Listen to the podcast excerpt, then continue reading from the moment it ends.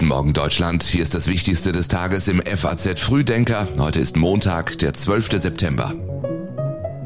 Und darum geht es heute. Russland ist in Kharkiv auf dem Rückzug, Israels Regierungschef reist nach Berlin und Schottland nimmt Abschied von Königin Elisabeth II. Dazu gleich mehr, erst noch die Meldungen dieser Nacht in Kürze. Erstmals steht ein Teenager an der Spitze der Tennis-Weltrangliste. Carlos Alcaraz aus Spanien gewinnt am Abend die US Open. 19 Jahre ist er jung und er ist jetzt eben auch die neue Nummer 1 der Tenniswelt. Demonstration gegen LGBTQ-Parade in Belgrad. Orthodoxe Priester und Rechtsextreme zogen gemeinsam durch Serbiens Hauptstadt, um gegen die heute beginnende Europride zu protestieren. Auch der Präsident hatte eine Absage gefordert und wieder Hoffnung auf Waffenstillstand in Tigray. Nach der äthiopischen Regierung erklären auch die Streitkräfte in der Region ihre Bereitschaft zu Friedensgesprächen. Eine frühere Waffenruhe hatte nicht gehalten. Die Texte für den FAZ Frühdenker Newsletter hat Patrick Schleret geschrieben. Mein Name ist Jan Malte Andresen. Schön, dass Sie die neue Woche mit uns beginnen.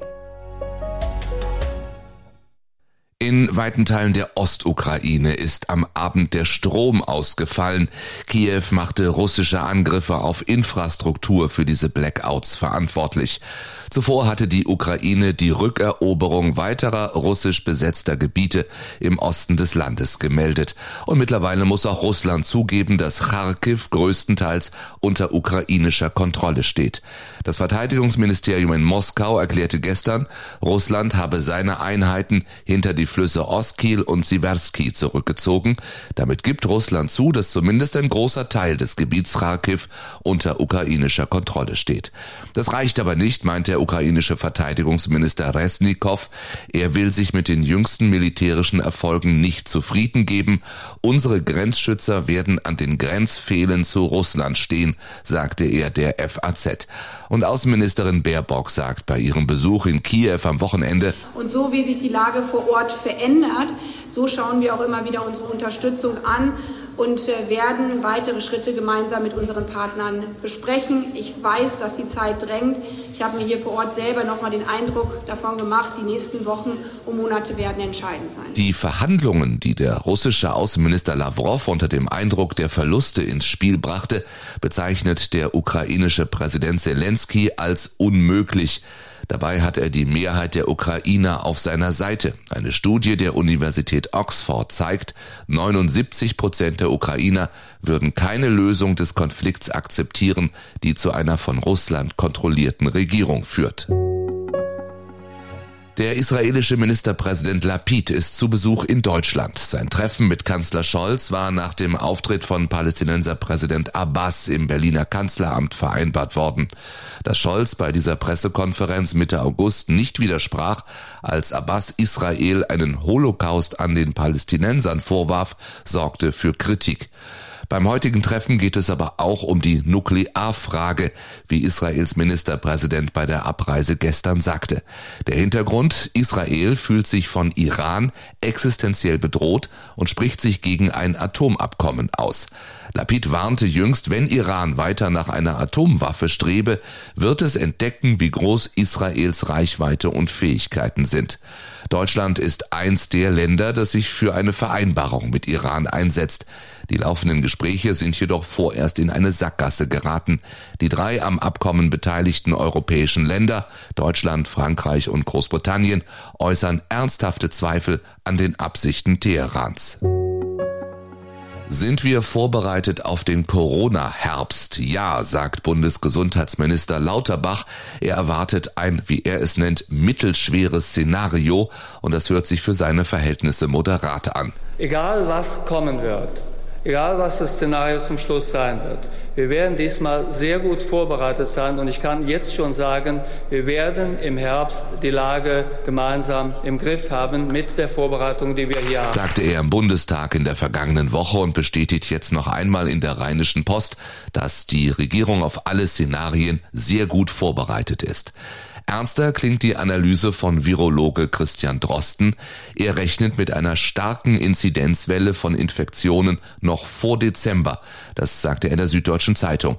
Neue Virusvarianten würden selbst bei leichten Verläufen zu vielen Arbeitsausfällen führen. Er erwartet, dass Maskentragen in Innenräumen wieder notwendig wird. Der scheidende Bundesvorsitzende des Deutschen Hausärzteverbands Weigelt moniert im Gespräch mit der FAZ, die, wie er sagt, kleinteilige Maskendiskussion verstelle den Blick auf das Wesentliche, nämlich alte und anfällige Gruppen zu impfen. Heute treffen sich die Gesundheitsminister der Länder in Magdeburg, um über die Impf- und Teststrategie zu beraten. Karl Lauterbach ist derweil in Tel Aviv bei einer Europakonferenz der Weltgesundheitsorganisation und meint, er will in Sachen Corona eng mit Israel zusammenarbeiten. Zunächst, die Pandemie ist ja noch nicht vorbei. Und was Israel zum Beispiel sehr gut macht, wenn es zum Beispiel neue Medikamente gibt herauszufinden, wie stark wirken die Medikamente. Israel macht ausgesprochen wichtige Forschung auch im Bereich Long-Covid.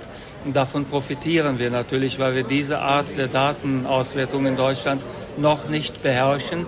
Das soll sich aber ändern. Daran arbeiten wir gemeinsam.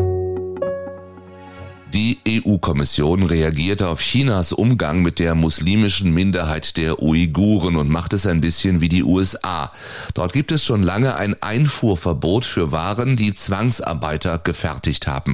Ein ähnliches Verbot hat das Europaparlament im Juni noch einmal gefordert. Die Europäische Kommission gibt diesem Druck nun nach und will morgen einen Vorschlag unterbreiten. Dieser Entwurf liegt der FAZ vor. Das Verbot soll jede Phase der Produktion umfassen, von Herstellung Ernte und Abbau bis zur endgültigen Verarbeitung. Die nationalen Behörden sind für die Kontrolle zuständig. Die Beweislast liegt bei ihnen. Und das unterscheidet den Kommissionsvorschlag von den Forderungen des Europaparlaments und auch vom amerikanischen Modell. Dort müssen die Unternehmen im Zweifelsfall nachweisen, dass keine Zwangsarbeiter eingesetzt wurden. Glockengeläut in ganz London, Freitagmittag, Punkt 12 Uhr, zu Ehren der verstorbenen Königin Elisabeth II. Am Samstag dann wurde Charles im St. James Palast offiziell zum König proklamiert. Three cheers for His Majesty the King. Hip, hip. Hip, hip. Und am Sonntag, also gestern, begann dann das, was viele einen Trauermarathon nennen für König Charles III. und seine Frau Königin Camilla. Gestern war der Sarg der Königin Elisabeth II. erstmals zu sehen, als er in sechsstündiger Fahrt von Schloss Balmoral nach Edinburgh gebracht wurde. Bereits Stunden vor der Abfahrt hatten sich Hunderte entlang der Route versammelt, um der Monarchin die letzte Ehre zu erweisen.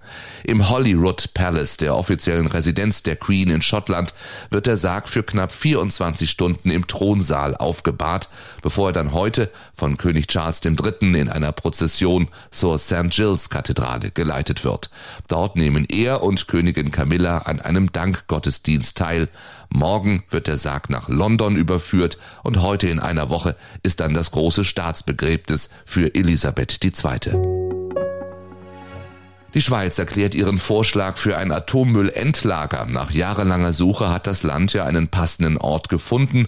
Nördlich Lägern heißt das Gebiet. Es liegt in den Kantonen Zürich und Aargau, teilweise aber nur wenige hundert Meter von der deutschen Grenze entfernt. Heute will die Nationale Genossenschaft für die Lagerung radioaktiver Abfälle ihre Wahl umfassend erläutern. Auf der anderen Seite des Hochrheins ist man wenig begeistert über die Standortwahl. Mehrere Bürgermeister in Südbaden erklärten gestern, dass im Fall einer Havarie der Atomtransporte auf dem Weg zum Endlager die Grundwasserströme der Aare und auch am Rhein und damit die Trinkwasserquellen gefährdet seien. Vor 2050 wird das Endlager nördlich Lägern aber nicht in Betrieb genommen. In Deutschland steht die Entscheidung für einen Endlagerstandort für hochradioaktiven Atommüll frühestens 2031 an. Die Brennelemente landen derzeit in Zwischenlagern, die sich meist an den Standorten der Atomkraftwerke befinden. Das war's von uns für heute und wie immer Montag sagen wir Ihnen jetzt schon, was diese Woche so wichtig wird. Morgen etwa das Urteil im Prozess um den tödlichen Maskenstreit in Ida Oberstein. Ebenfalls morgen bekommt es der FC Bayern in der Champions League wieder mit seinem langjährigen Stürmer Robert Lewandowski zu tun. Er läuft ja jetzt für Barcelona auf und am Samstag kehrt nach zwei Jahren Corona-Zwangspause das Münchner Oktoberfest zurück. Ärzte und Virologen warnen vor einer hohen Zahl an Corona-Infektionen. Die Wirte verweisen darauf, dass das ganze Land ja nahezu vollständig zur Normalität zurückgekehrt ist. Unsere Normalität bedeutet, morgens um sechs gibt's einen frischen Podcast mit den wichtigsten Themen des Tages. Also auch morgen wieder. Bis dahin einen schönen, einen erfolgreichen Montag wünsche ich Ihnen.